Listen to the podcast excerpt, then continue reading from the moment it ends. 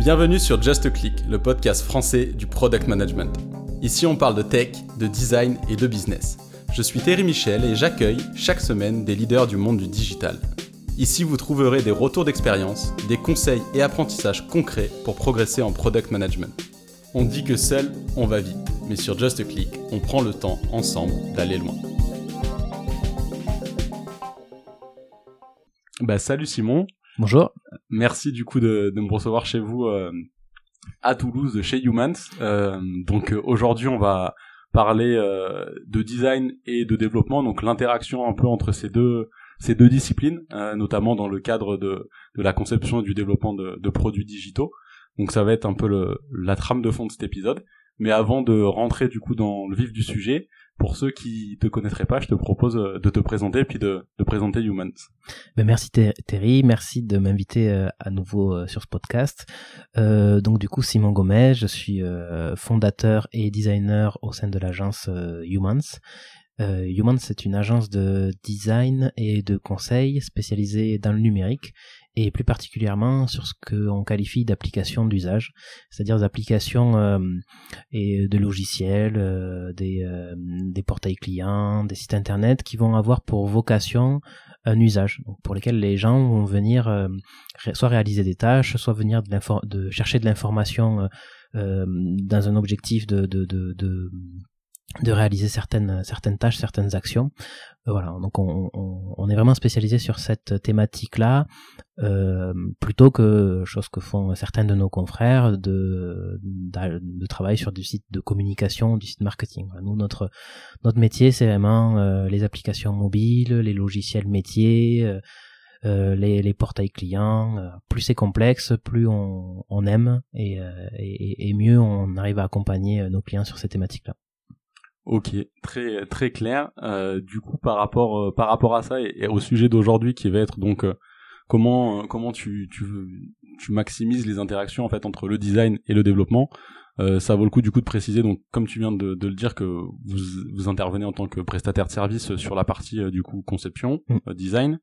Euh, et donc, ça va être aussi sous cet angle-là euh, que tu vas partager, j'imagine, euh, pas mal de retours. C'est ça. Effectivement, pour, préciser comment nous on travaille, donc on, est une agence indépendante et on va accompagner des clients qui vont venir nous voir dans l'objectif de soit réaliser une conception euh, d'une solution numérique de A à Z, soit venir juste travailler sur euh, une partie spécifique de l'application.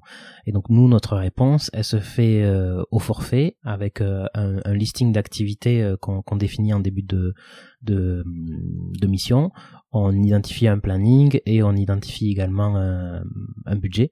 Et, euh, et, à partir de là on contractualise avec un cadre qui est bien euh, qui, est, qui, est, qui, est, bien borné et qui est limité à en général une volumétrie euh, soit de fonctionnalité soit d'écran. Et donc du coup une fois qu'on a finaliser notre mission, on transfère tout notre savoir euh, en général à des équipes de développement qui peuvent être soit internes à l'entreprise, parce que là c'est des développeurs en interne, soit qui peuvent être en partenariat avec des euh, agences de développement qui en général sont des structures euh, euh, des petites structures, on va dire. Bon, des petites structures dans le développement, c'est souvent entre 10 et 50 personnes. Hein, et et on va parce qu'on a répondu ensemble aux, aux besoins clients.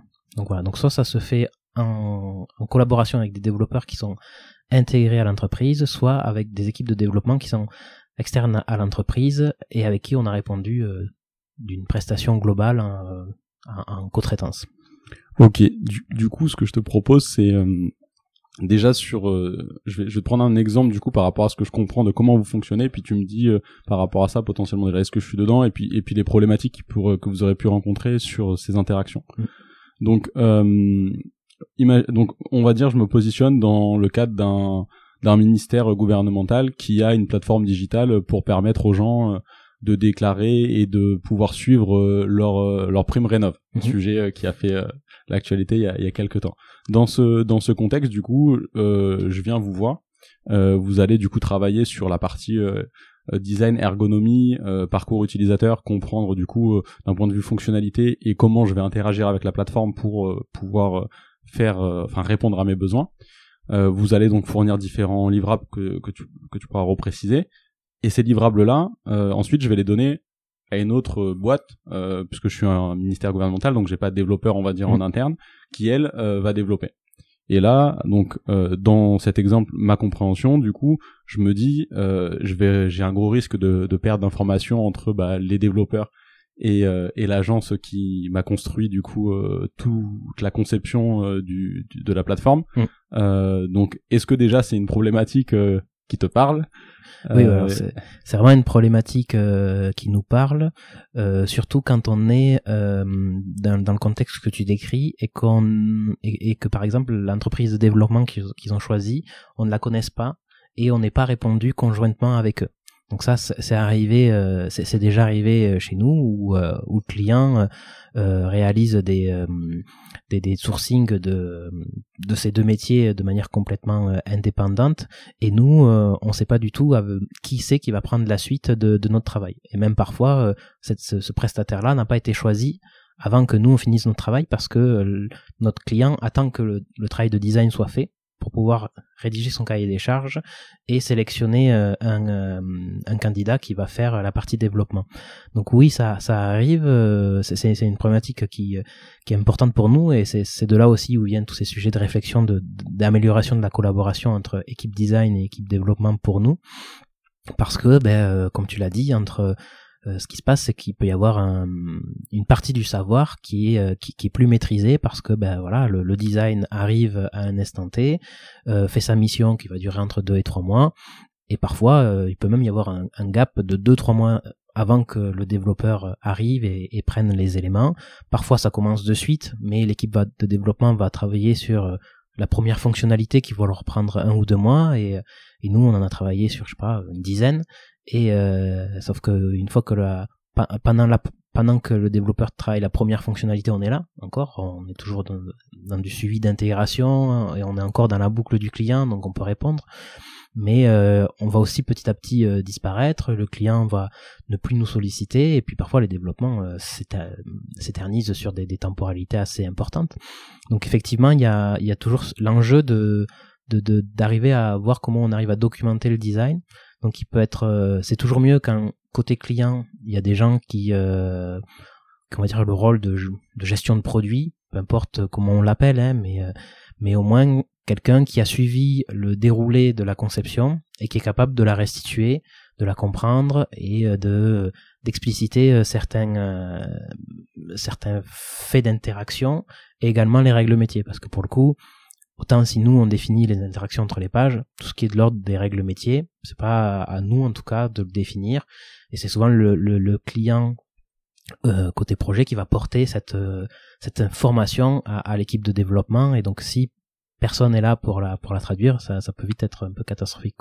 Et, et, du coup, donc ouais, ça c'est un premier point, euh, enfin très clair que tu dis du coup d'avoir en interne dans l'entreprise quelqu'un qui va pouvoir du coup, enfin garder un minimum de ce qui aura été fourni en termes euh, d'informations par l'équipe design pour être capable de, euh, on va dire, d'expliciter euh, tous ces livrables-là quand ils vont être passés à l'équipe à l'équipe de développement.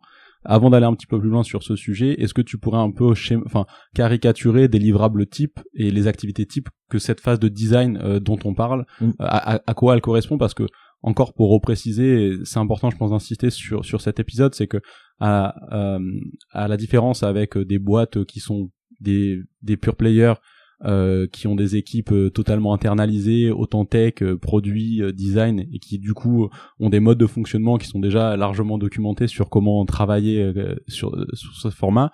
Là, ce qu'on aborde comme sujet, c'est justement comment tu apportes ces compétences de la tech dans des boîtes qui sont pas des pure players mais qui ont besoin de, de s'outiller d'un point de vue mm. digital mais qui vont pas du coup recruter des gens pendant pendant toute une carrière juste pour ça pour s'outiller et donc c'est comment on amène euh, le mieux de ce qu'on connaît de, de, ce monde d'un sur un format service. Et donc euh, ma, ma première question là par rapport à ça, c'est euh, voilà vraiment du coup d'un point de vue service, qu'est-ce que vous livrez lors d'une presta quand vous faites la conception voilà d'une plateforme par exemple pour le sujet par exemple Prime Effectivement, je, vais peut-être apporter une précision, tu en as un peu parlé pour que ça soit bien clair.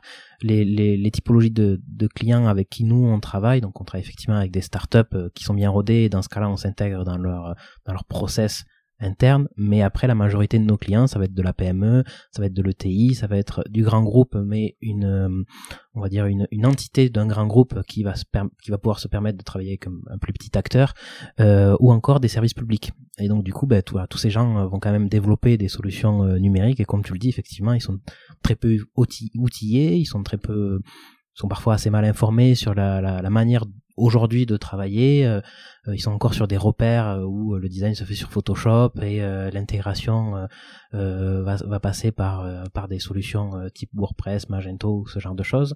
Donc voilà, c'est bien de le préciser parce que on, pour certains de nos clients, on est loin de la startup nation où on parle design ops, DevOps, etc. Quoi.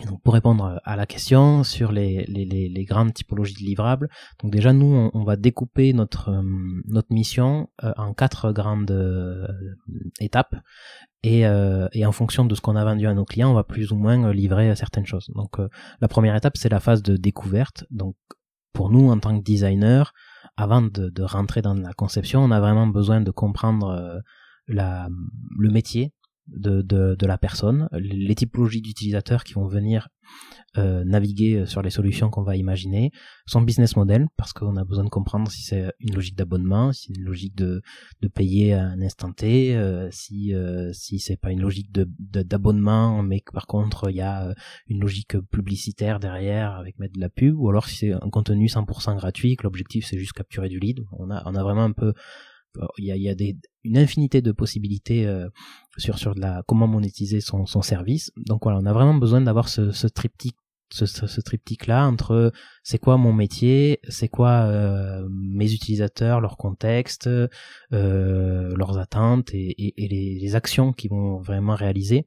Parce que comme nous on est dans une logique en général d'usage, on va pas spécialement chercher à comprendre qui sont nos utilisateurs d'un point de vue marketing, ce qu'ils aiment, ce qu'ils aiment pas. Nous, on va plus se concentrer sur même une logique euh, job to be done, quoi, qu'est-ce qu'ils viennent faire et c'est quoi les, les, rôles entre guillemets qu'on qu'on va avoir et les fonctionnalités clés de chacun. Et après, cette logique business, donc euh, comment ça va marcher. Et après, on va y ajouter la notion de technique, c'est euh, comment aussi cette dans, quel cadre technique cette solution va être développée. Est-ce qu'il y a des des contraintes à avoir. Bon, on pourra reparler un peu plus tard des contraintes parce que j'aurai plein de choses à, raconter. Mais voilà, l'idée c'est vraiment de faire cette phase de découverte et comment on la documente. Donc ça, tout dépend de qu'est-ce qu'on a vendu au client. Donc si on a vendu une phase de recherche à amont, c'est-à-dire que c'est nous qui allons collecter toute cette information-là, on va en général délivrer un rapport, un rapport qui va euh, décrire euh, la synthèse de, de la recherche qu'on a pu faire. souvent, c'est de l'observation de terrain, c'est des questionnaires qui sont diffusés euh, en ligne, ça va, ça va être tout un tas d'informations de, la, de l'étude d'analytics pour, identifier euh, les, pages les plus vues, les fonctionnalités les plus utilisées. Donc voilà, en général, on, a, on, rédige un rapport, une quarantaine, cinquantaine de pages. Ce rapport est toujours présenté oralement euh, aux équipes clients. Euh, et quand et quand on ne fait pas ça, on va aller quand même faire cette phase de découverte, sauf qu'on va partir des hypothèses que va nous donner le client. Donc, euh, au lieu que nous on aille chercher l'information, on va avoir, on, a, des grosses checklists de questions et on pose des questions au client pour aller avoir des réponses à tous ces points-là, qui nous permettent d'avoir euh, cette vision un peu exhaustive bah, du contexte dans lequel on est et de, de, en tout cas, comprendre ce qu'on a besoin de comprendre pour faire notre métier. On n'a pas besoin de devenir des experts comptables, des experts du bilan carbone de la RGPD, etc. On a besoin de, comprendre euh, les, les, logiques d'usage, la manière d'organiser et de structurer l'information et un peu les fonctionnalités clés. Et à partir de là, ce qui est bien dans notre métier en tant que prestataire de service, contrairement à quand on travaille dans une seule entreprise, c'est que on a un panel de secteurs d'activité et de typologie de clients qui est énorme et on peut vraiment faire plein de passerelles entre euh, entre euh, ben, un bilan comptable un bilan comptable classique avec un bilan comptable d'un bilan carbone, c'est deux types de clients pour lesquels on travaille. au final, il y a des similarités énormes entre la manière euh, de structurer les choses, de penser, de fonctionnalités, et, tout ça va nous servir pour améliorer euh, les produits. Mais je m'éloigne un peu de mon sujet. Donc la première phase c'est la phase de découverte. En général c'est euh, bien souvent un rapport et un rapport qu'on peut donc du coup partager avec les équipes même si le mieux c'est que euh, le développeur puisse être là dans les échanges parce que ça, le, ça, ça, lui permettra de se nourrir euh, en entendant lui-même ce que le client a à dire, surtout quand on le fait dans une logique d'hypothèse, parce que c'est une heure, deux heures d'échange, quoi. On va assez vite.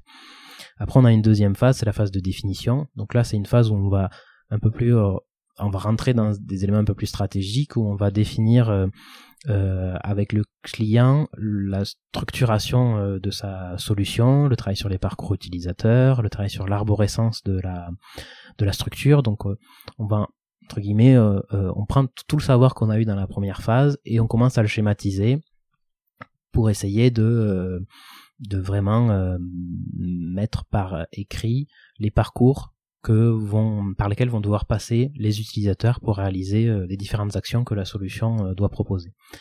Et euh, une fois qu'on a modélisé ça, là on n'a toujours encore rien inventé, c'est juste pour qu'on se mette bien d'accord avec le client sur le périmètre que doit couvrir la solution. Parfois, on, ce qu'on ce qu'on essaye vraiment de faire à ce moment-là, c'est d'avoir la vision la plus exhaustive du produit, même si on va au-delà du périmètre qu'on a contractualisé. Nous, on a besoin de l'avoir parce que plus on pense le produit euh, sur du long terme, mieux on arrivera à, travailler une architecture de l'information qui soit évolutive et qui euh, évitera de remettre en question certains choix techniques qui ont été faits. Donc on a toujours l'idée, enfin toujours on dit bon, on imagine le produit euh, au maximum que vous êtes capable de l'imaginer aujourd'hui. Hein. On, on va pas partir du principe que ça sera exactement ça, mais au moins on a cette vision-là, euh, on sait où va aller le client, et après on, on arrive à identifier bon ok, euh, ce périmètre-là c'est le MVP, et donc nous après la suite sera euh, focalisée sur ce périmètre-là.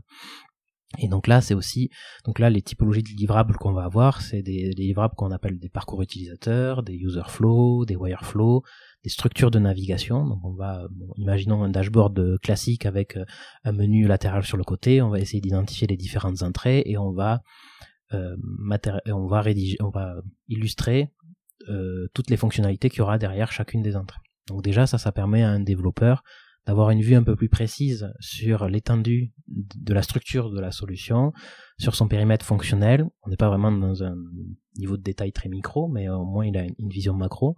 Et après, surtout, ce qu'on fait, c'est que on va faire euh, donc la partie wireflow. Donc ça, on le fait beaucoup dans les applications mobiles, mais aussi dans les applications métiers. C'est qu'on on rédige des, on, crée des petits des, petits carrés euh, qui représentent des pages et on va mettre sur une grosse carte les, tous les, toutes les pages et toutes les interactions qu'il va avoir avec les pages. Comme ça, le développeur là va vraiment avoir la vision euh, beaucoup plus précise de l'étendue euh, de, la solution, au moins d'un point de vue euh, fonctionnel. Donc pour poser déjà une architecture technique, c'est suffisant, et lui il va pouvoir commencer à affiner la manière dont il va, enfin ses choix techno, la manière dont il va architecturer toute sa plateforme technique, et donc ça c'est la fin, on va dire, de la phase de découverte euh, de, de, définition, pardon. Et après on a une phase de design où là on va vraiment rentrer dans de la conception euh, plus pragmatique où on va travailler en général d'abord sous la forme de wireframe pour valider euh, le contenu de toutes les pages, toutes les interactions, toutes les fonctionnalités. Et une fois qu'on a fait ça, en général, il faut poser une direction artistique, donc on va travailler sur deux ou trois pages et on va euh, bon, soit on doit créer le style graphique soit le soit on est il y a une, charte graphique qui qui qui, euh, qui existe et donc on doit en général il faut toujours qu'on extrapole un peu parce que il y a besoin de de redéfinir la manière dont la marque doit s'exprimer d'un point de vue euh, numérique et notamment sur des outils numériques. Donc après une fois qu'on a défini la direction artistique on fait le design des écrans. Et le livrable final de cette partie là c'est les maquettes en général de tous les écrans de tous les états qu'on a identifié euh, là où on en est, c'est-à-dire euh, les chemins nominaux et euh, toutes les exceptions, les cas d'erreur, les états vides, les ouvertures de, des différents composants, des drop-downs, des day pickers. On essaye de vraiment matérialiser l'ensemble des, des, composants et des interactions. On va livrer également un wiki, donc qui va regrouper l'ensemble de ces composants et de leurs états. Et ensuite, on fait ça sur Figma, et donc on a, au bout d'un moment, on invite le développeur sur Figma, sur lequel il pourra euh, retrouver euh, ben, l'ensemble des informations. Et après, en fonction des, typologies de développeurs, on va dire, qui sont surtout de, de l'aisance qu'ils ont avec euh, l'univers du graphisme, certains sont très autonomes, d'autres ont aussi besoin qu'on exporte tous les, tous les éléments et qu'on leur mette à disposition sur un drive, les SVG, les images, etc. Ça, c'est vraiment de l'échange pour savoir, pour bien comprendre qu'est-ce qu'est-ce que le développeur veut, parce que en fait, euh, on a tellement d'avis et de, de, demandes différentes qu'aujourd'hui euh, on demande, on, s'adapte en fonction du niveau du développeur qu'on a en face, qui est quand même très, qui peuvent vraiment être très différents d'une entreprise à une autre, d'un développeur à un autre, parce que l'intégration euh, est quand même le parent pauvre du développement, surtout dans les applications d'usage. On va dire, elle est très très bien maîtrisée dans des applications, dans des sites marketing, euh, euh voilà, des, sites où, où le les aspects graphiques sont le plus important. Là, en général, il y a des, ressources qui savent bien gérer l'intégration.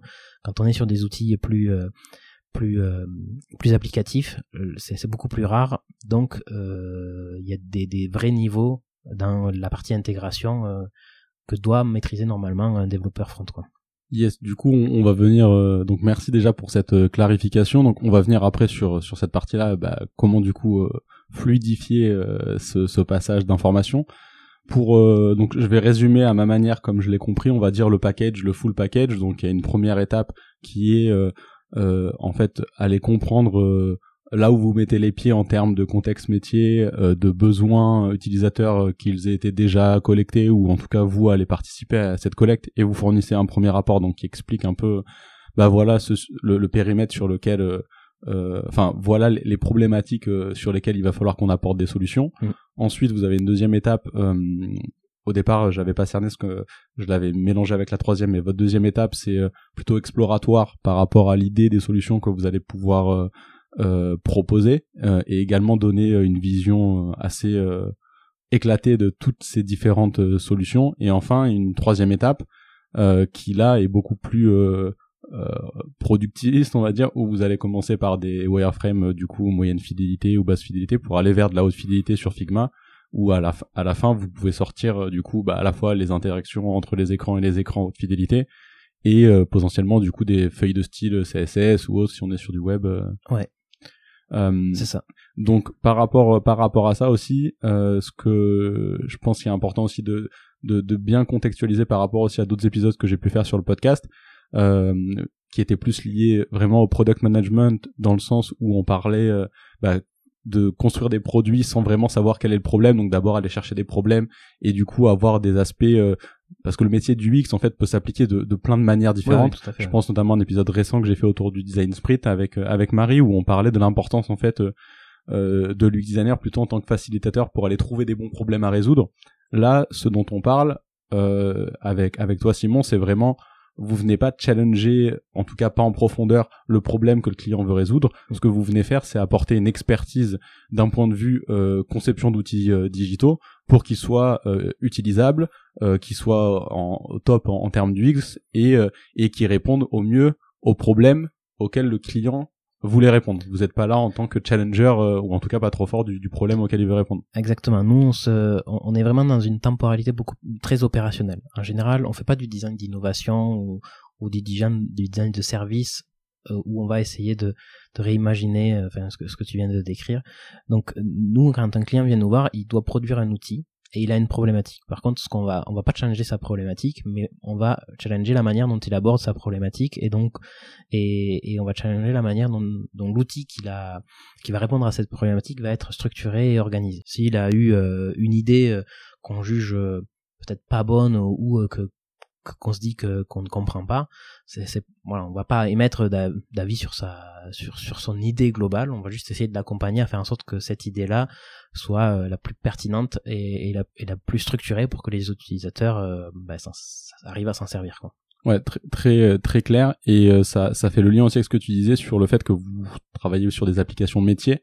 Euh, donc parce que c'est des applications qui ont ces besoins d'usage là mm. et aussi pareil hein, pour bien que les, les auditeurs comprennent c'est qu'on n'est pas sur euh, vous n'êtes pas juste, enfin juste, euh, je sais pas si j'ai besoin de dire juste, mais vous n'êtes pas visual designer uniquement sur, euh, en gros, amener une couche de vernis sur des produits très éphémères. Vous êtes vraiment là pour une expertise dans laquelle il y a du visual design, mais pas que, ça. pour maximiser l'usage qui va être fait des produits digitaux. Et c'est pour ça aussi qu'au final, le visual design, c'est à la toute fin de, de, de ce qu'on produit et que on a ces deux premières étapes qui sont plutôt liées à de, une réflexion et, une partie plus intellectuelle, on va dire, des choses où on, où on est intellectuel et stratégique, où on est là pour, euh, accompagner notre client à, ben, à organiser, à restructurer, à repenser, à, à, à, questionner, à challenger, même parfois on a challengé certains de nos clients sur la, pas, spécialement leur business model, mais plus la manière d'amener euh, un, abonnement qui t'a les accompagner à, à, dire bon,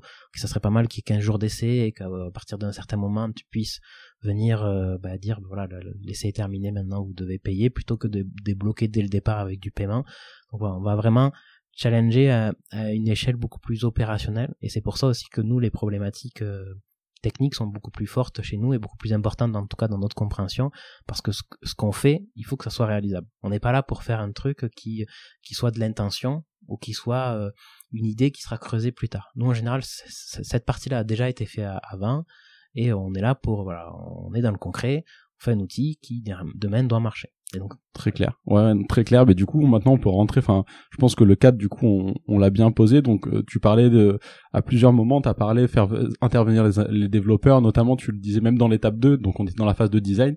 Mais si on reprend un peu euh, le cas euh, extrême, le moins idéal, où tu as, vous intervenez vraiment en amont et l'équipe de développement elle est pas là. Mm. Euh, euh, donc euh, pour revenir à ce qu'on disait au début, donc toi ce que tu recommandes aux entreprises c'est d'avoir une personne quand même en interne qui va pouvoir suivre cette phase de conception avec vous et être capable de la porter aux, aux, développeurs.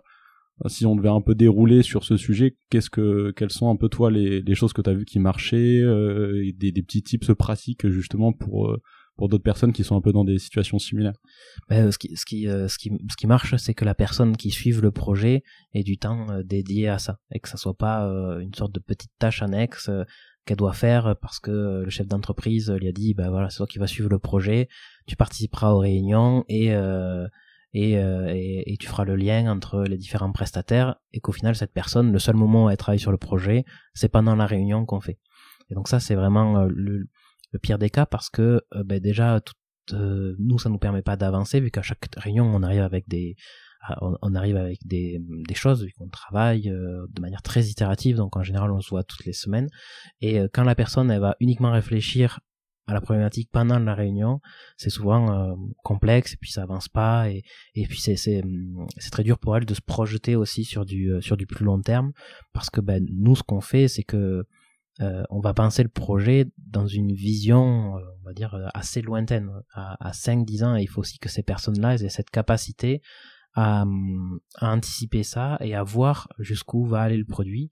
Et donc aussi, il faut que ces personnes-là soient quand même un minimum euh, euh, connaissent un minimum l'univers de la de la technique de, de, du produit numérique euh, parce que parfois on a certains clients qui qui ont de très bonnes idées, ils se lancent sur des sujets euh, parce qu'ils sont experts métiers euh, dans leur domaine, mais pas du tout qui est pas du tout digitalisé, et ils savent qu'il y a une opportunité de ouf s'ils arrivent à numériser ça, ils ont raison.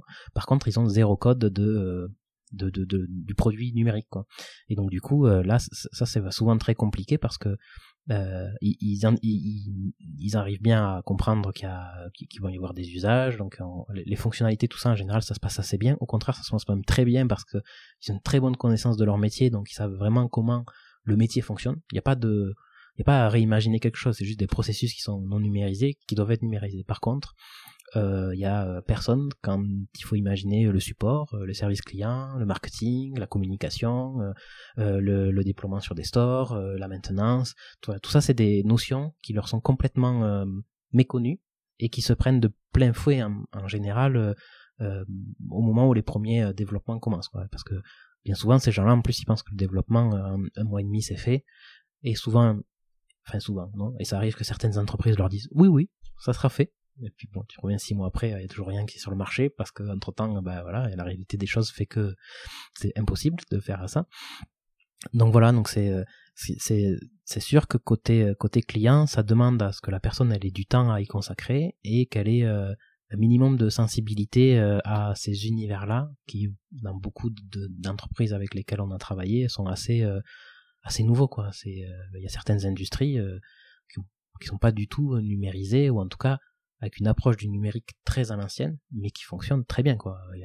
Ok, du coup, si euh, on, va partir du principe que, que tu as cette personne en face de toi qui a à peu près ses caractéristiques du côté client, du coup, vous, euh, est-ce qu'il y a des éléments particuliers que vous allez lui donner pour qu'ensuite, euh, donc au-delà donc de suivre le projet, et vraiment d'avoir du temps à y consacrer, de comprendre les codes euh, du, du digital et qu'est-ce que ça veut dire que faire un produit numérique. Tu as touché du doigt un sujet euh, que, que j'aimerais aborder aussi, c'est la, partie support parce que c'est quelque chose dont on parle on, on pense souvent, euh, oui c'est bon, je comprends la tech, du coup je sais ce que ça veut dire que de faire un produit digital, mais il y a aussi une partie euh, support client mm. euh, et, et, marketing. Marketing, on entend parler. Je trouve que le support client appelle à ceux qui écoutent et qui voudraient venir parler de, de support client sur le podcast, que c'est un sujet, je trouve, qui est pas beaucoup traité et qui est, qui est crucial en fait dans, dans le succès derrière de, de tout produit digital.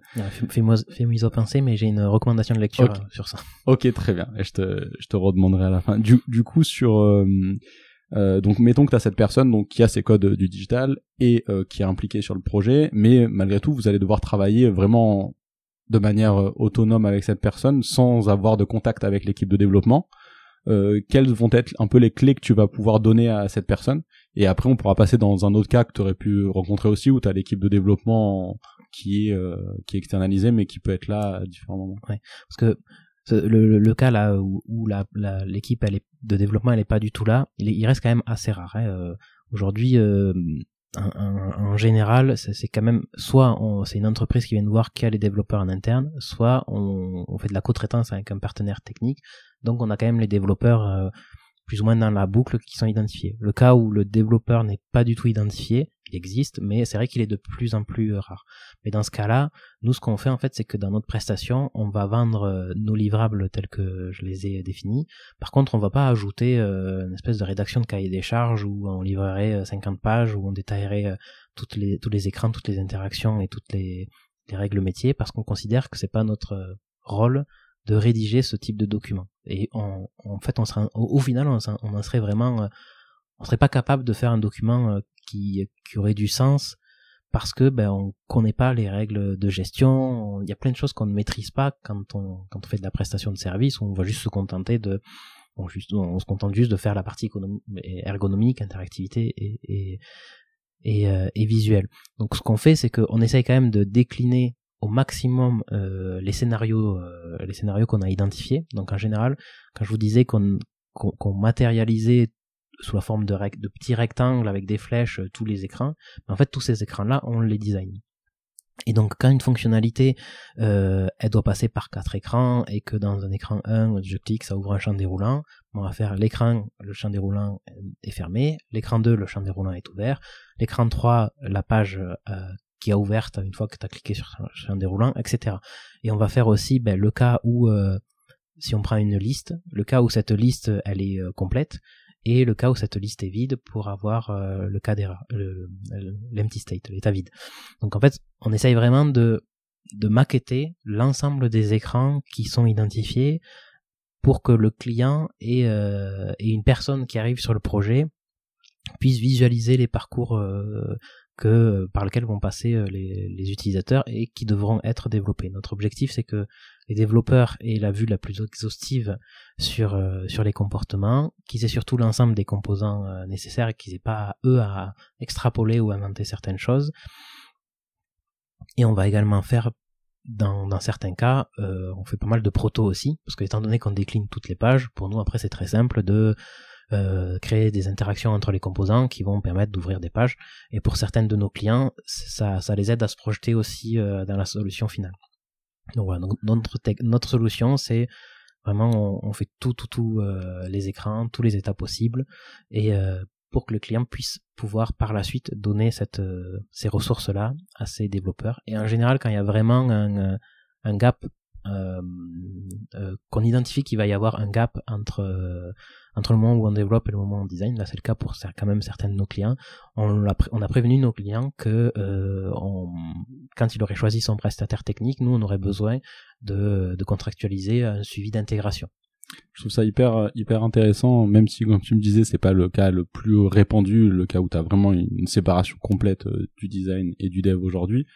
Euh, je trouve ça hyper intéressant le, point que tu as dit de que vous allez pas en fait jusqu'à rédiger un cahier des charges complètement exhaustif.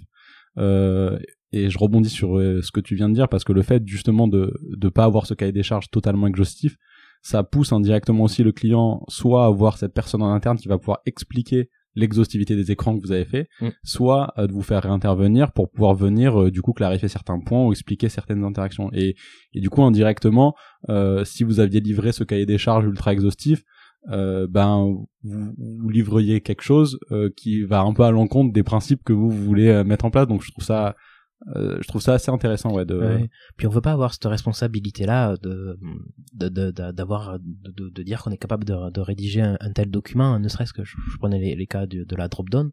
Bon, la drop-down, euh, bon, en général, euh, quand, c'est très technique en plus, euh, les, les, les champs qu'on peut avoir, parfois on les comprend pas spécialement, quoi. Si ça, et, euh, et on sait pas, euh, on, on, on sait qu'il va y en avoir plus de, de 5 et c'est pour ça qu'on est plutôt parti sur une liste déroulante. Mais, euh, mais par contre, euh, don- être capable de donner la liste précise euh, aux clients, ben en fait c'est c'est métier, donc nous on, on connaît pas cette partie-là. C'est là où je disais que on a besoin de comprendre le métier, mais on n'a pas besoin d'être expert du métier. Donc il y a, y a pas mal de choses euh, qui sont de la responsabilité du client parce que c'est métier, parce que c'est lui qui maîtrise le, le métier, parce que c'est lui qui va devoir peut-être aller interroger euh, certaines autres euh, personnes hein, au sein de l'entreprise pour avoir les réponses. Et donc en général, on, on serait pas capable de faire un document euh, qui, euh, qui donnerait beaucoup plus de choses au final que, euh, nos maquettes et euh, cette logique de bien euh, ne pas faire que de la maquette d'intention. quoi. C'est vraiment de la maquette opérationnelle qui décline le comportement précis d'une de toutes les fonctionnalités. Yes, très très clair. Du coup, donc ça, c'était pour le cas vraiment, on va dire euh, le plus extrême où euh, bah, il n'y a pas de, de communication directe entre le, le design et les prestats, euh, enfin les prestats design et le prestat de dev. Dans les cas que vous rencontrez plus régulièrement, du coup, où il y a euh, ces interactions possibles, tu peux déjà expliquer un peu ce que tu disais là, euh, me, me, me rappeler ce que tu voulais dire par euh, tu, co. Alors j'ai oublié les noms, mais bref. co-traitance, ouais. Ouais, voilà. Euh, les, les, les, les modes de fonctionnement que vous avez et puis quelles sont les problématiques et comment toi tu, enfin comment vous essayez d'y répondre. Mais la, logique de co-traitance, c'est qu'on s'associe avec euh, un partenaire euh, que je vais appeler un partenaire technique, quoi, qui, a, qui, est, en capacité de développer une solution. Et euh, soit euh, le client est venu le voir lui, soit le client est venu le voir nous, mais le client il veut un package global. Il veut euh, à la finale quelque chose qui marche. Plus c'est technique, plus il passera par un prestataire technique. Plus c'est euh, euh, visuel euh, ou grand public, plus il passera par nous et nous on devra lui dire bon on recommande pour ça de passer avec ce prestataire euh, où on donne parfois plusieurs choix et c'est l'idée c'est que c'est le client qui fait son choix de partenaire mais nous on, on lui recommande certains partenaires parce qu'aujourd'hui c'est euh, on a des habitudes avec certains partenaires et puis euh, c'est aussi que parfois c'est un peu la jungle dans euh, dans les agences et c'est difficile de d'arriver à une confiance avec un partenaire. Donc euh, aujourd'hui on en a trouvé et c'est très bien. Et donc du coup voilà en général quand on fait de la co-traitance c'est qu'on a répondu euh, tous les deux à euh, une demande client. Et donc bah, notre proposition commerciale c'est identifier euh, il y aura Humans et il y aura telle entreprise Humans fera le design telle entreprise fera le développement donc là dès le début déjà quand c'est ce cas là on, comme on doit répondre à, avec une proposition commerciale, on s'est déjà mis d'accord avec, le client du coup a déjà, enfin notre partenaire pardon, c'est déjà impliqué dans la réponse parce que ben, lui il doit aussi euh, estimer certaines choses, faire des choix, euh, faire des choix techno parce que parfois c'est c'est c'est c'est un, un élément assez structurant dans le choix du client. Donc il y a y a déjà une le, le partenaire technique va déjà être dans la boucle. Et là, plus euh, le commercial qui gère ça est euh, technique et sera impliqué dans le projet, mieux c'est parce que ben, voilà, lui il a déjà le contexte projet, il fait déjà, il, fait, il va déjà faire certains choix, il va déjà poser certaines hypothèses techniques de son côté. Donc dès la phase, même avant de commencer le design, parfois euh, ben, voilà, les, développeurs euh, peuvent être impliqués et plus ils sont impliqués à ce moment-là, mieux c'est parce que nous aussi ça nous ça nous ça nous permettra de savoir si par exemple ils ont choisi euh, tel techno ben, euh, de connaître aussi les, euh, les, les, les, les contraintes que cette techno peut amener. Et donc du coup, Est-ce que tu peux prendre un exemple concret sur ça? Enfin, un exemple de techno et, et de contraintes. euh, Moi, j'en ai en tête, mais... euh, Ben, par exemple, euh, la personne elle a choisi euh, Angular et comme, elle, et comme elle maîtrise bien PrimeNG, euh, elle a pris euh, le framework PrimeNG. Et, euh, et, et comme euh, pour réduire peut-être un peu le coût, il décide de plutôt utiliser de pas trop custom les composants PrimeNG. Donc nous, ça nous dit, ben, ok, ben, en fait, on va composer avec ben, le, le style de PrimeMG, on pourra changer peut-être certaines choses stylistiques, mais on va essayer de pas s'éloigner de certains composants ou de ou en tout cas de le prendre en compte dans notre réflexion. c'est des choses comme ça en fait. Ouais, donc Angular pour les moins dev, framework front-end, du coup c'est le framework utilisé pour faire la partie. Euh, si on devait vraiment schématiser le, le, design, le visuel du site, on va dire, enfin le design, plutôt la, partie visuelle en tout cas pour l'utilisateur. Mm. Quand tu parles de PrimeNG, du coup, alors je connais pas, mais j'imagine que c'est une librairie de composants euh, intégrée dans Angular. Et donc euh, ça c'est un, point d'ailleurs qui qui peut faire perdre ou gagner énormément de temps, c'est que soit tu comprends, donc comme tu viens de le dire, que c'est ça la librairie utilisée, donc il faut essayer de rentrer un peu dans ce cadre quand tu fais euh, la partie plutôt visual design, et même quand même les interactions aussi, tenir compte des interactions par défaut de ces composants. Euh, parce que si tu commences à vouloir trop sortir de ce cadre-là, bah la customisation est, coûte beaucoup plus cher parce que ça faut, tout refaire. C'est ça, ouais. Et c'est là où c'est euh, intéressant d'arriver à détecter euh, quelles seront les facilités de la personne qui va travailler dessus avec euh, cette logique de customisation. Parce que moi je suis assez convaincu que, que tout est possible de faire et je suis assez convaincu aussi qu'il y a des gens qui sont vraiment qui savent vraiment pas maîtriser euh, le CSS et l'HTML et que plus on est dans des euh, mais de, des logiciels d'usage métier complexes, moins c'est maîtrisé et parfois bon on voit, vraiment des choses qui sont qui sont absurdes et on, sait que c'est factuellement réalisable parce qu'on fait jamais des, choses trop folles quoi. On sur des applications métiers, euh, on reste sur des composants web en général très classiques. Et, donc du coup pour nous c'est aussi euh, important d'arriver à détecter ça et, c'est pour ça aussi que si on arrive à travailler avec des si on travaille avec des personnes souvent euh, qu'on sélectionne, c'est parce qu'on sait qu'ils sont en, capacité d'arriver à, à, produire, ce euh, pas au pixel perfect, mais en tout cas quasi au pixel perfect, les maquettes qui vont être faites. Quoi. Yes, donc, euh, donc là, ouais, sur le... Je, je renuance juste par rapport à ce que tu disais, c'est que effectivement d'être capable de customiser dans la mesure du possible, mais le point quand même que tu disais, euh, la première étape pour euh, travailler au mieux possible en co-traitance du coup avec une agence de dev, c'est euh, de se mettre d'accord, enfin de, de, vous d'un le regard designer, aller voir les devs pour comprendre ok quels sont les technos que vous prévoyez d'utiliser pour aussi pouvoir en tenir compte, même si après effectivement il y aura des choses qu'il va falloir que que les devs puissent quand même customiser parce que faut pas qu'ils te disent non mais ça c'est infaisable parce que on a ça et puis c'est comme ça et pas autrement. Ouais ça, ça arrive hein, quand même. Hein.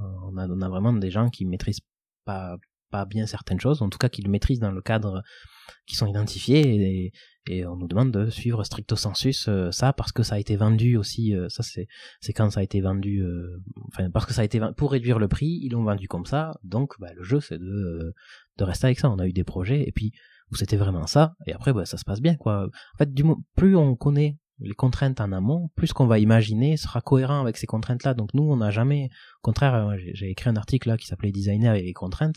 Et euh, comme on est vraiment dans de l'opérationnel et que nous, ce qu'on ce qu'on veut faire, c'est que ce qu'on imagine, ça soit réalisable. Plus vous nous donnez les contraintes en amont, plus on sera content parce que le pire, la pire des choses pour nous, c'est imaginer des choses qui, euh, qui au final ne sortent pas telles qu'elles ont été imaginées parce que justement on nous, on n'avait pas anticipé euh, les bonnes contraintes et euh, et euh, où on n'avait pas anticipé certaines choses. Ça arrive toujours, hein, mais et et ça du coup. Donc c'est très clair ce point des, de comprendre les contraintes tech. En revanche, la question que je me pose, c'est à quel moment tu peux demander à la tech, à l'agence de dev, quelles sont vos contraintes? Parce que dans le processus de design, euh, Autant peut-être au début ils vont te dire euh, on va devoir partir sur deux apps natives, euh, il nous faut deux devs, euh, on va faire de l'iOS, de l'Android, donc déjà les guidelines en termes d'UI vont être vachement différentes. Mm. Autant deux semaines dans le design, ils te disent en fait on va faire une app hybride, on va tout faire en React Native et on n'a plus du tout les contraintes qu'on t'avait dit avant. Donc à quel moment tu poses cette question des contraintes ben, On essaye de le savoir le plus tôt possible. Après, on, on, on, on, essaye d'anticiper aussi euh, certaines choses. Hein. On va pas leur demander s'ils sont bons ou pas bons en intégration, parce que de toute façon on n'aura pas la réponse. Donc on essaye plus d'anticiper euh, certaines choses. Et après nous, c'est surtout qu'on va, on a aujourd'hui une certaine technicité dans la conception de nos maquettes où on anticipe le le dev en fait et l'intégration. Donc il y a, c'est aussi beaucoup à nous euh, designers d'être euh, à l'aise avec et de pas de connaître par cœur, mais en tout cas d'être très familier avec les capacités d'intégration et de front-end d'aujourd'hui pour pouvoir pallier justement à au fait qu'au début on ne sache pas. Ouais, parce que enfin l'exemple que j'ai pris était un peu peut-être simpliste. mais du coup, tu as, quand même répondu à ma question avec quand même votre regard technique de designer. C'est-à-dire que Là, j'ai pris un exemple simpliste. En gros, le, fait de partir sur une app euh, hybride ou faire euh, faire du natif en fonction de la complexité, très tôt, tu peux le savoir. Tu mm. peux le voir si oui ou non il va falloir faire du natif ou non. En revanche, tu pourrais par exemple commencer à designer une app web avec certaines technologies sans réaliser tout de suite dans ta phase de conception euh, l'importance par exemple d'un taux de rafraîchissement de certains certains dashboards. Et ce taux de rafraîchissement va pouvoir faire que peut-être si c'est critique pour ton client, euh, changer les technos au, préalable qui ont été euh, qui avaient été pensés. Mais du coup, c'est là aussi où votre regard quand même un peu technique. Euh, oui, ben on va, nous on essaye d'anticiper déjà de faire des choses qu'on qu'on pense cohérentes de manière générale, de façon agnostique à la à la technologie. Après, si ce qui se passe, c'est que on arrive, on n'a jamais la réponse juste dès le début. Il y a toujours un temps où on pense et un temps où opérationnel où les développeurs s'y mettent et bien souvent même s'ils sont là euh, dès le début du projet ils peuvent pas penser à tout hein, et puis ils sont pas face à la problématique euh, sur ce moment-là. Donc euh, ce qui est important c'est que nous on puisse et, et c'est que nous on puisse être présent encore quand ces, ces, ces, ces, changements se font pour trouver des compromis. Parce que bah oui ok je vais reprendre ton exemple mais je sais pas je suis sur un tableau on avait on avait pensé que c'était du scroll infini c'est pas possible, il faut ajouter une pagination, ben pas de problème, on va ajouter une pagination, euh, t'as pas le composant, on te fait le composant. C'est, aussi se dire que, bien, enfin nous on a toujours conscience que ce qu'on imagine, euh, même si on essaye de faire la chose la plus euh, réaliste possible et d'anticiper, d'avoir cette vision un peu technique des choses, on sait que factuellement que quand ça passera en dev, il y aura toujours des surprises, il manquera toujours des, des états qu'on n'a pas, qu'on n'avait pas imaginé, et c'est pour ça qu'on reste on a toujours, nous, dans nos propositions, un peu de suivi d'intégration. C'est quelques jours où, euh, où la personne peut nous solliciter pour euh, justement ben, ajuster certaines choses qui ont été faites, euh, faire des compromis, mais par contre qu'on puisse être là pour la guider dans, dans les choix. enfin, souvent les choix, ils nous sont imposés là, à ce moment-là, parce que ben, c'est la technique qui, qui drive. Mais par contre, nous, au moins, on est là pour s'assurer que ces choix-là, ils soient le, la, manière de les représenter soit au moins le plus plus homogène possible dans, euh, dans le rendu global quoi. Yes, oui, tu, me fais encore rappeler parce que c'est vrai que des fois j'ai tendance à trop me mettre dans la, casquette euh, euh, équipe totalement intégrée. Le fait que tu as dit, on a on a aussi un format un peu suivi d'intégration, donc ça c'est bien de faire rappeler là. On parle bien du contexte. Du coup, c'est deux boîtes distinctes, la boîte design, la boîte dev, et et donc, tu as parlé le premier point, c'est-à-dire en, amont ou sur la réponse au projet, bah, les deux qui vont commencer à discuter ensemble, la tech et le design, pour déjà voilà un peu cadrer euh, les contraintes techniques et en tenir compte dans le design. Et, euh, et ensuite, ce que tu dis, c'est qu'une fois que le livrable design dont tu as parlé au début, ils sont complètement livrés, il y a aussi une phase où potentiellement on peut venir à supporter euh, euh, l'équipe de dev euh, au besoin pour des ajustements, des compléments de, de, de composants UI ou ce genre de choses. Et, et par contre, là où on voit que, que, la change, que ça change drastiquement, c'est plus on a fait intervenir les développeurs dans le processus de conception, moins on a de changements après. Alors que s'ils sont pas du tout venus dans le, dans le processus de conception qu'on a conçu sans, avec zéro contrainte, même si on sait anticiper certaines choses et qu'aujourd'hui on fait vraiment attention à, à, à, la manière dont on design, voilà, il y aura beaucoup plus de, de, de, de problématiques après. Et, euh, et, en général, même dans ces cas-là, le suivi il est, il est, beaucoup moins présent parce que bah, le, comme ça se fait à des temporalités différentes, enfin, c'est pour ça que c'est toujours mieux quand euh, les équipes de développement puis, peuvent, peuvent peuvent suivre l'ensemble des avancées, puis être là aux restitutions des wireframes, puis être là même en amont aux restitutions de la du user flow, de, de toutes les, les, choix stratégiques d'organisation qui ont été faits, pour qu'entre guillemets, soit une, validation de leur part au moment où on le fait, soit euh, qu'ils puissent se questionner et aussi euh, parfois euh, ben, se challenger un peu plus tôt, parce que ben, une fois que tu es que, que tu as identifié un problème deux semaines à l'avance avant de passer en, tech, ben tu as, le temps de t'y reposer dessus, tu as le temps de chercher, tu as le temps d'aller regarder s'il n'y a pas des, choses qui ont été partagées dans des, dans des librairies partagées. Voilà, ça leur permet aussi d'anticiper beaucoup de choses.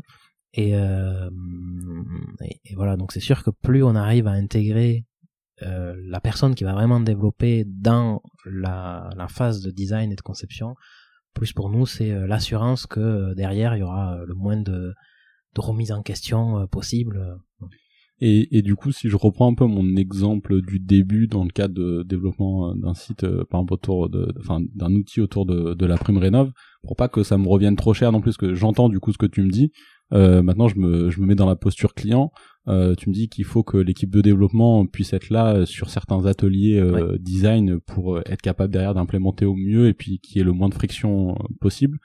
Est-ce que d'un point de vue très pratico-pratique, en termes un peu de, de temps, ça, ça, veut dire quoi en fait en termes de surcoût? Enfin, c'est pas du surcoût parce que c'est du temps gagné pour la suite, mais du coup, en termes de temps de, de cette personne à louer bah ça, ça, il peut, on peut, il peut y avoir plein de réponses euh, possibles. Je vais te prendre deux exemples euh, concrets hein, qu'on a eu sur des projets. Euh, le cas où le, le développeur est en interne, là en général, il n'y a pas trop de soucis pour qu'il se libère une heure par semaine pour pouvoir suivre la l'avancée. Et au contraire, en général, les clients sont sont, sont font venir même eux les, les développeurs d'un une heure par semaine sur combien de semaines pardon? Près. une heure par semaine sur sur huit semaines entre 8 et 10 semaines, c'est notre temps d'intervention. Donc voilà, donc ça lui demande voilà, en gros euh, euh, deux jours de travail quoi, sur, à allouer à, cette partie-là. Et après, quand c'est des partenaires qui eux n'ont pas anticipé euh, cette charge de travail, ce qu'on fait, c'est que on fait des points de synchro avec eux. On fait un point de synchro euh, au début, donc pour faire la proposition commerciale. On fait un point de synchro une fois qu'on a battu, qu'on a bâti le, le, le parcours utilisateur et les fameux rectangles et flèches dont je vous parlais là, cette vision schématique euh, qu'on appelle user flow.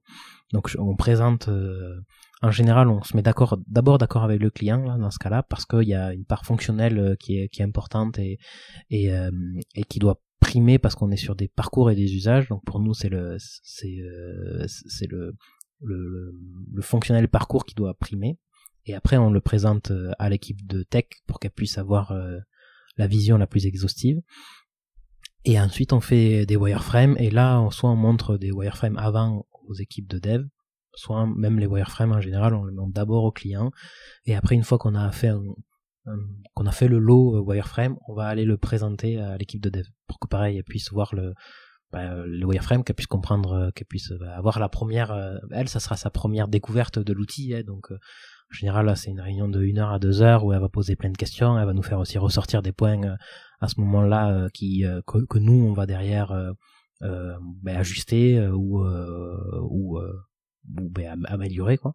Et en général, on, repartagera après avec le client qu'on a revu certaines choses pour coller avec le les, les, enjeux techniques. Et les clients, ils sont pas du tout réfractaires à ça, même s'ils ont validé un parcours, ils comprennent très bien et ça les rassure même que euh, y a eu des que des changements ont été faits pour des raisons techniques. Jamais un client ne dira euh, ah non euh, si, il suffit de juste expliquer que ça ne marchera pas en, ayant fait comme ça. Mais par contre on a trouvé un compromis qui fait que pour l'usage et l'expérience utilisateur elle est pas ça ça, ça, ne l'affaiblit pas. Et que par contre techniquement ben, ça sera beaucoup plus fiable. Voilà Ok. pas là-dessus. Très très clair, euh, rassurant aussi, je pense même d'un point de vue client euh, quand tu dans le cas donc tu disais où le dev est en interne, mais où ça représente en gros sur une sur sur deux mois, deux mois et demi de design, ça représente euh, deux jours de ce dev qui va pas faire du dev, mais en fait qui va être là pour pouvoir assurer derrière une bonne implémentation. Je pense que c'est largement entendable et j'imagine que les bénéfices, enfin comme tu l'expliquais, les bénéfices derrière ils sont. Ben, les, les les boîtes de tech avec qui on travaille euh, et qui ne travaillaient pas avant euh, avec des agences de design ou qui avaient beaucoup euh, ou qui ont pu travailler avec d'autres, ils, ils, ont toujours la même réponse, c'est qu'ils nous disent que les bénéfices sont énormes pour eux parce que quand le produit arrive en dev, il est il est cadré parce que eux aussi hein, c'est des prestataires de services et donc eux aussi ils facturent avec une certaine volumétrie. Peu importe comment elle est calculée mais il y a toujours une certaine volumétrie. euh, facturer avec des sprints quand on est une petite agence euh, et qu'on n'est pas euh, des grosses ESN, c'est de, de, suite plus compliqué parce que les clients qui en face, il y a très peu de clients type PME ou ETI qui se disent ah oui je vais acheter un produit et je sais pas ce que j'aurai à la fin quoi. Ça ça marche pas quoi. tous les clients de cette structure là, bah, donnez-moi au moins une estimation à 10 000 près quoi parce que sinon c'est c'est impossible de, de de faire des choix d'entreprise sans ça. Donc elles aussi, euh, elles sont, elles sont hyper rassurées parce que ben, savent que le client, il a pendant deux mois maturé euh, son produit et que quand ça va arriver euh, chez eux, euh, ça sera normalement assez carré. On n'est jamais à l'abri qu'il y ait des changements et c'est normal, il faut les anticiper. parfois c'est pas normal, c'est juste parce que les typologies de clients qu'on a en face, ils sont aussi tellement pas assimilés à ça que parfois ils pensent que que, ce qu'ils ont imaginé est un petit, un petit impact alors que non. Et là, c'est tout le travail de l'agence de dev de, bah, de refaire en sorte que bah, ça en sorte dans son périmètre. Hein. Mais euh, mais j'ai oublié la première question, la question originale. Non, non, c'était pas une question. C'est tu tu confortais en fait ce que je disais, c'est-à-dire que les bénéfices de passer euh, sur deux mois, euh, juste deux jours en, tout, ça fait deux jours à peu près euh, d'un dev qui va pas faire de dev pendant ces deux mois de design. Là, ce que tu, tu confortes juste l'impact positif que ça a, que que le dev soit de l'interne dans une boîte ou que ça soit aussi un prestat avec lequel vous faites des des co. J'ai encore oublié le, la, la co-traitance. La co-traitance, merci. de la co-traitance. Donc donc non, ça, ça conforte juste euh, euh cette idée que effectivement c'est hyper euh, bénéfique. Est-ce que sur ces sujets interaction dev euh, design, il y a, y a d'autres points là que j'ai que tu voudrais aborder sur donc là on a parlé de l'aspect prendre en compte les contraintes techniques des développeurs très en amont pour faire des designs qui soient au plus proches de ces contraintes là impliquer les développeurs aussi sur ces phases de design pour qu'ils aient aussi un, à la fois un regard d'un point de vue métier et qui puissent aussi eux maturer euh, d'un point de vue technique euh, comment ils vont pouvoir répondre à ces problématiques. Est-ce qu'il y a d'autres choses euh? Il y, a, y, a, une troisième phase parce que là on a décrit ce qui se passe avant la conception, pendant la conception et après il y a la phase après la conception. Donc on en a un petit peu parlé de ce suivi d'intégration. Donc nous on est à la disposition en général des développeurs pour ben voilà lui apporter ah il manquait un toaster, ah, il manquait une modale à ce moment-là parce qu'à aucun moment nous dans notre vision on avait imaginé euh, qu'il fallait euh, telle typologie de modal et que finalement pour des raisons euh, de parce que ça fait une requête serveur tatati tatata il va falloir qu'on mette cette cette modale ben voilà on te fait la modale elle ressemble à, à ça et après bon le texte vous la gérez comme vous voulez au moins vous, avez maintenant le, modèle de de modal et et ce qu'on demande aussi c'est que donc ça, c'est comment nous, ce qu'on apporte aux développeurs, mais euh, ce qu'on aime bien aussi, c'est ce que les développeurs nous fassent part de l'avancement avec de la pré-prod et qu'ils soient ouverts à ce qu'on puisse faire de la recette graphique. C'est-à-dire qu'on puisse visualiser euh, la pré-prod et euh, lui faire une restitution sur ben, la manière dont on pourrait améliorer certains éléments là purement visuel, bah il n'a pas utilisé euh, la bonne taille, c'est pas la bonne fonte. Donc ta, ta recette graphique là, c'est une c'est la, terminologie euh, recette graphique, c'est euh, une façon très politiquement correcte de vérifier s'ils ont mis le pixel près sur ça, les écrans. Et, et, en général, on est quand même assez loin même du pixel près. On va d'abord essayer de nous après c'est là où tout dépend de de la capacité d'intégration de la personne. Déjà, si elle veut, si elle est pas partante pour nous montrer les écrans pré-prod, ça part mal. Parce que ça veut dire que elle sent qu'il y a un loup, que bout moment, euh, on va pas te montrer parce qu'on n'est pas sûr de nous. Déjà, dès qu'il y a eu, euh, dès que ça, c'est les développeurs qui nous disent, ah, mais on vous mettra à disposition la pré-prod, alors on est, on est déjà rassuré parce qu'on sait que déjà, lui, il a aucun problème à partager une pré-prod et avoir des retours. Et après, en général, ça peut, donc en général, une recette graphique, c'est on fait un screenshot euh, de l'écran et on met des annotations. Et soit, quand ça va pas, ben c'est tout rouge, parce qu'on a mis des annotations partout et encore on s'est consacré que on s'est concentré que sur le plus important on va dire. Euh, soit c'est quelques points d'ajustement euh, parce que ben c'était pas tout à fait euh, la bonne le, bon espacement à ce moment-là ou là c'est une, taille de titre qui, qui, qui, est finalement plus petite. Et même parfois c'est souvent nous aussi parce que entre les tailles de typo des maquettes et les tailles de typo en rendu ben parfois on se rend compte que que la manière dont ça a été interprété par le navigateur, c'est pas tout à fait pareil, donc on demande de réajuster certaines choses. Et euh, mais quand on arrive à ce niveau de détail là, c'est que c'est tellement bien fait en dev que ça va hyper vite quoi. Donc euh, mais ça aussi, c'est un, je pense, parce que là, je blaguais en disant, c'est une forme, enfin, de faire du QA sur euh, sur la partie purement graphique, mais c'est aussi pour vous, comme tu dis, que on va de plus en plus vers des euh, des modes où en fait de Figma t'extrait euh, toutes les variables que tu vas devoir intégrer dans le cas des applis web, mais parfois tu peux avoir effectivement des des rendus un petit peu différents par rapport au navigateur ou aux versions, et ça vous permet aussi vous au niveau design du coup d'ajuster, même si le dev a fait exactement ce qui était demandé, en fait Oui, c'est des, des, fois, euh, même sur des, sur des couleurs, on a eu des, euh, des, des, des, des, cas où on, on utilisait un orange et en fait, quand tu le voyais sur en, fonction de certains certains smartphones, ça virait au rouge, quoi. Donc du coup, ça ça apportait plus non plus la même la, la, ça portait plus la même information, donc on a légèrement euh, rechangé euh, la teinte du orange pour pouvoir rester sur tout la, la, majorité des, euh, des devices sur du orange qui ressemble plus à du orange. Quoi.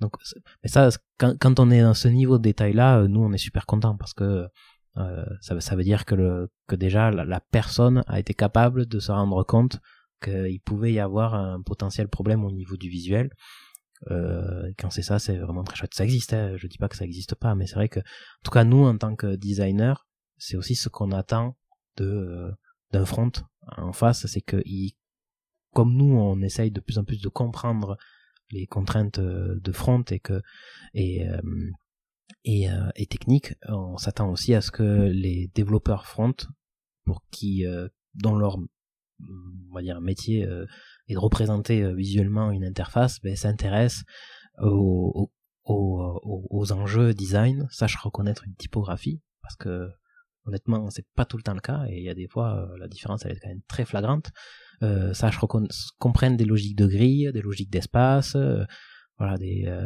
des, faire en sorte que ben, quand tu on te dit que la librairie d'icônes c'est celle-ci si tu dois toi en ajouter une autre, va chercher dans cette librairie, dans cette librairie d'icônes, va pas chercher sur le web un PNG euh, que tu trouves joli, quoi.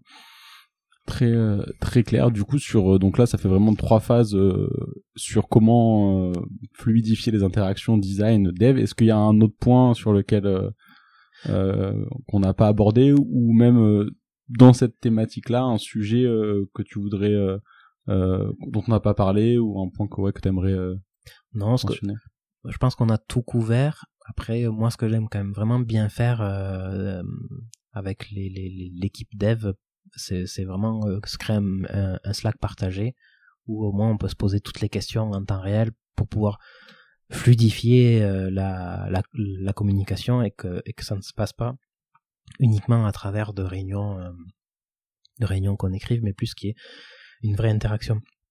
Parce que nous, la problématique qu'on a, donc on est une petite agence où on n'a que des designers et on ne fait que du design. On ne fait même pas euh, d'intégration, on fait vraiment que du design. Et les boîtes de dev qui viennent nous voir, en général, avec qui on travaille, ils font que du dev euh, et ils n'ont pas du tout de, de designer. Et donc quand on répond en co-traitance ensemble à des clients, euh, bah, le client, euh, en fait, il se dit, ben j'ai deux boîtes, quoi. Alors qu'en face, il y a des concurrents qui ont toutes les compétences au sein de leur boîte. Ah, ben, moi, j'ai des designers, j'ai des, développeurs, ça sera hyper fluide, ils se connaissent, ils se parleront, etc. Donc nous, on a, on a aussi un travail de devoir convaincre que de passer par deux structures, c'est mieux que de passer par une seule, parce que comme ça, il n'y a pas de, il n'y a pas de, de, il n'y aura pas de, de majorité euh, dans euh, la, la, manière de faire les choses. Parce que bien souvent, quand vous passez par une, une boîte qui internalise tout ça, c'est souvent plus un produit est technique, plus c'est la tech qui va l'idée, et plus le designer sera un petit peu euh, bridé parce que voilà, il y a des canevas techniques qui sont très forts, c'est des compétences parfois même liées à des frameworks très forts. Donc moi, c'est ce que je vois de mon côté. En tout cas, je me dis que le fait qu'on soit deux structures, nous, on est au moins complètement indépendants et il y a, a pas n'y a pas une partie qui prend le lead ou euh, on essaye de vraiment euh, faire en sorte qu'ensemble on soit chacun content de, ce qu'on fasse. Euh, mais par contre, on a besoin de prouver à notre client qu'on va aussi avoir ces interactions-là. Donc tout, surtout quand on est en co-traitance. Donc tous les points qu'on peut mettre en avant pour montrer qu'on se parlera entre nous et que ce sera pas au client de dire de faire le relais entre nos deux structures. mieux c'est pour pour, pour, pour, déjà convaincre notre client et puis pour nous pour travailler parce que voilà, le, pire cas c'est quand c'est le cas qu'on a abordé au début quand on sait pas du tout qui c'est qui dev ou en tout cas qu'on n'a pas de lien direct euh, pour des raisons X ou Y c'est qu'on doit passer par le client pour dire est-ce que vous pouvez me lister euh, euh, parce que c'est vrai qu'on a eu un cas comme ça qui était assez costaud où on a où on était hyper euh, figé par un framework par un framework technique et on devait demander à notre client qu'on nous liste les composants euh, qu'on était qu'on avait le droit de faire ou de pas faire. Le client les demande à euh, l'entreprise de tech l'entreprise de tech répond avec euh, trois jours de retard. Tu vois ça c'est pas du tout fluide donc du coup il faut pas que notre client quand on fait de la co-traitance ressente ça. Il faut qu'il ressente qu'il y a une vraie unité. Donc à nous aussi de mettre en place les passerelles qui sont les bonnes pour pouvoir ben, euh, voilà, euh, arriver à, en étant deux indépendants spécialistes, à quand même euh, proposer une sorte d'unicité dans la dans la dans la conception du produit hyper hyper clair. Et puis et puis inspirant aussi sur sur se dire que c'est pas parce que effectivement tu fais appel à des prestats que tu vas te retrouver avec moindre qualité tant d'un point de vue conception que d'un point de mm. vue tech. Je pense et en tout cas moi tu m'as convaincu euh, dans cet échange et je pense euh, voilà que ça, ça montre que c'est possible. Après faut trouver les bons prestats les bonnes personnes. Ça, mais euh, mais sur des, des projets comme ça où tu viens en co-traitance en fait chacun un peu a aussi on va dire ça doit rester bien à jour dans son domaine de prédilection et ce qui permet de se challenger mutuellement et du coup de tirer le meilleur des deux donc ça aussi c'est son intérêt après le, le challenge je pense aussi pour des plus grosses boîtes souvent pourquoi elles vont peut-être avec des gens qui ont tout en interne, c'est parce qu'elles se posent moins de questions, elles ont pas le temps d'aller chercher tous ces prestataires. Oui, bien sûr. Donc c'est et, euh, et c'est parce qu'elles ont aussi parfois pas, pas, pas, pas l'opportunité en interne de le gérer le produit. Et donc elles vont aussi venir chercher de la chefferie de projet, euh, la direction de clientèle, euh, et, et, tout un cadre euh, structurel qui va, qui va, qui va, qui va la rassurer, mais qui parfois aussi va rassurer les achats. Parce que nous, on a perdu des, projets où l'équipe projet voulait une boîte comme la nôtre, des, des, des petites boîtes hyper spécialistes de leur domaine, mais par rapport aux achats, comme on était trois fois moins cher, visiblement, on a fait peur aux achats que bah, t'es une petite boîte, tu veux pas durer dans le temps, euh, comment ça se passe si tu t'écroules, vous êtes une petite équipe, comment ça se passe, comment vous gérez votre répartition des projets.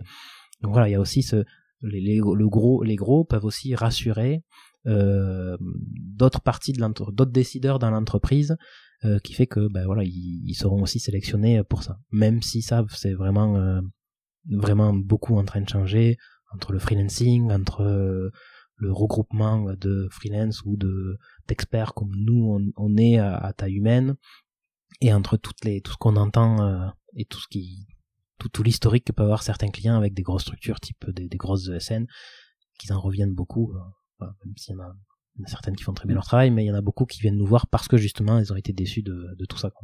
Hyper euh, hyper intéressant du coup pour aller vers les, deux questions euh, classiques de, de fin fin d'épisode. Euh, donc la première c'est est-ce que tu as une conviction euh, conviction forte sur quelque chose avec laquelle en général quand on parle à tes pairs t'es en, en désaccord? Ben le, le moi ma, ma conviction qui est qui, qui, est forte et qui qui qui, qui fait que se renforcer au fur et à mesure, c'est vraiment celle dont on est en train de parler, c'est que le designer doit avoir des compétences techniques et doit s'intéresser au développement. Donc moi je suis pas du tout un, développeur, mais par contre euh, je connais les, vraiment les, les bases de, de, de, la manière dont on conçoit un outil. Je m'intéresse à des architectures. Je sais je sais discuter avec euh, une personne technique. Et en fait, quand on est dans de l'opérationnel, c'est comme un architecte euh, qui ne connaîtrait pas euh, la différence entre des matériaux et qui dirait bon bah là du bois, ça va marcher. Bah ouais, peut-être pas parce que je sais pas, c'est un pont. bon non, quoi que des ponts en bois, ça marche aussi, mais bon voilà, je suis pas architecte, désolé. Mais c'est c'est plus pour faire cette ce parallèle là entre ben euh, on a quand même besoin en tant que designer d'avoir une certaine euh, connaissance technique, surtout quand on veut être dans de faire quelque chose de réalisable.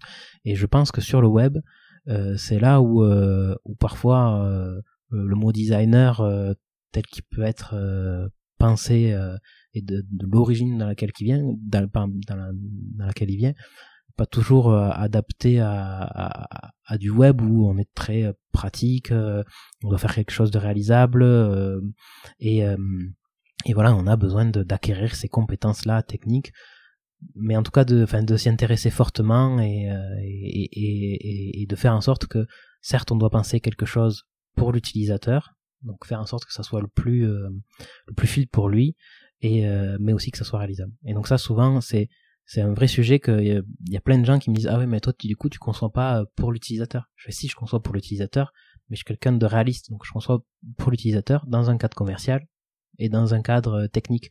Et oui, effectivement, si au bout d'un moment l'entreprise pour qu'elle vive, il faut qu'elle mette une bannière publicitaire parce que c'est son business model, et bon, on lui mettra la bannière publicitaire. Par contre, le fait de se dire qu'il y aura une bannière publicitaire au début, moi je vais pouvoir dire eh ben écoute, au lieu de mettre euh, une banner en plein milieu de ta homepage là, euh, on va peut-être comme t'as comme t'as des euh, des carousels d'actu, peut-être qu'on va le mettre au moment comme comme une actu sauf que ça sera un élément plus publicitaire.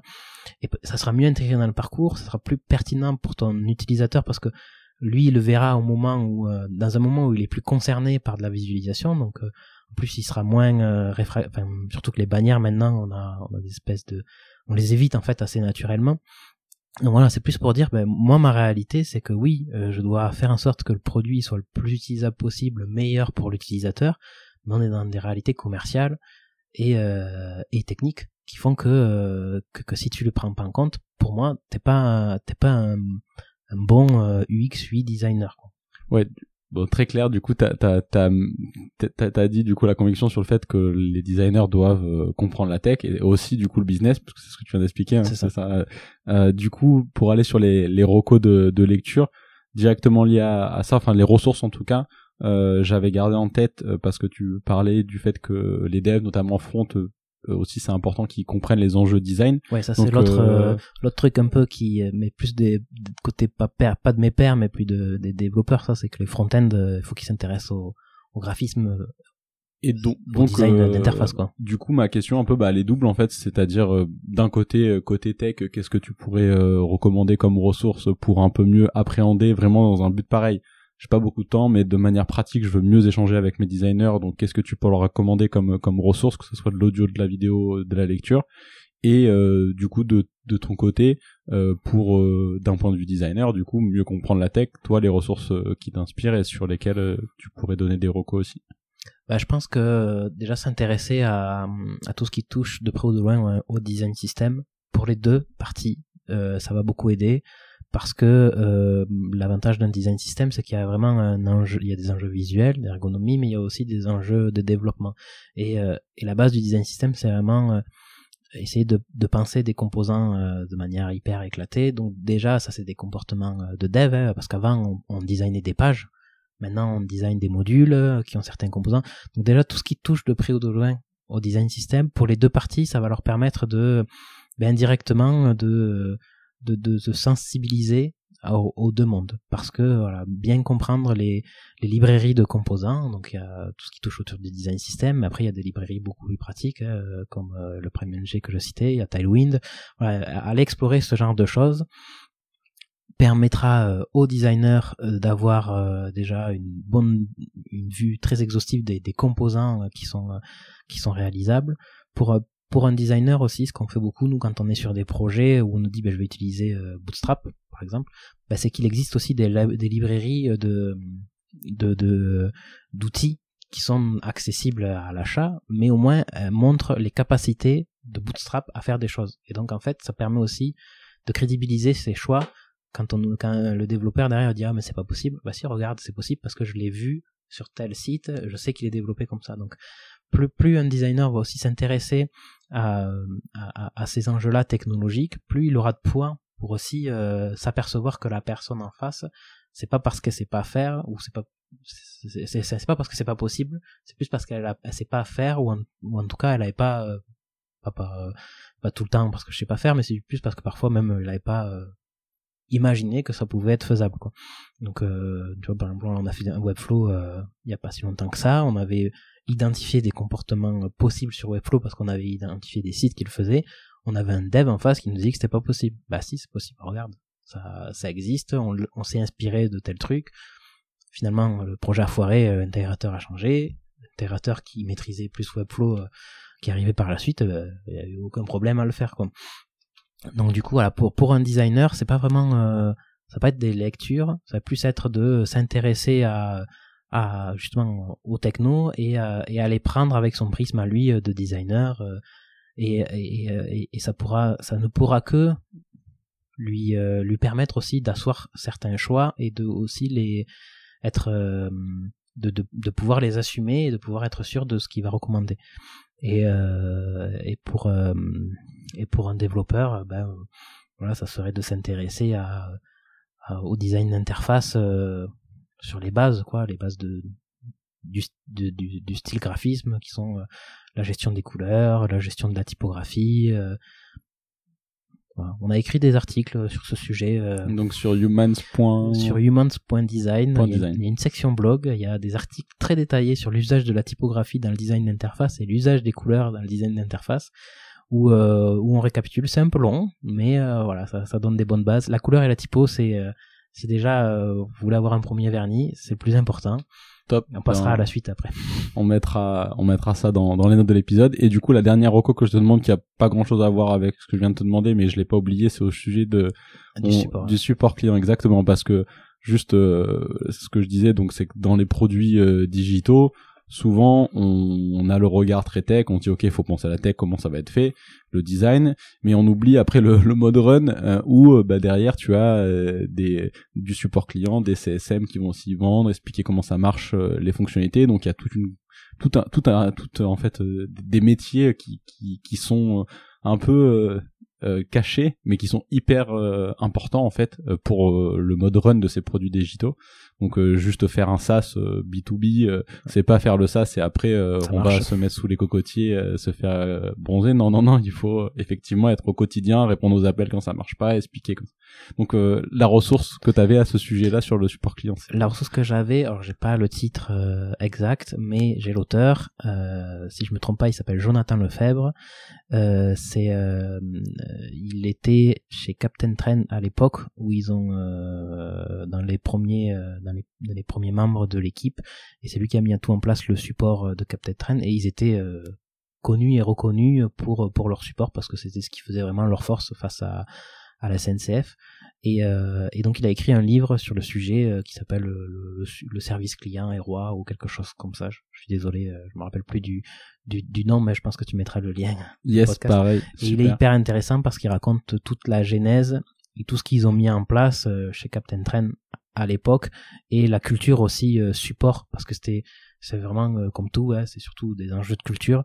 Et comment euh, en fait faire faire en sorte que la culture support s'étende dans, dans, dans l'entreprise soit vraiment pris en compte par tous.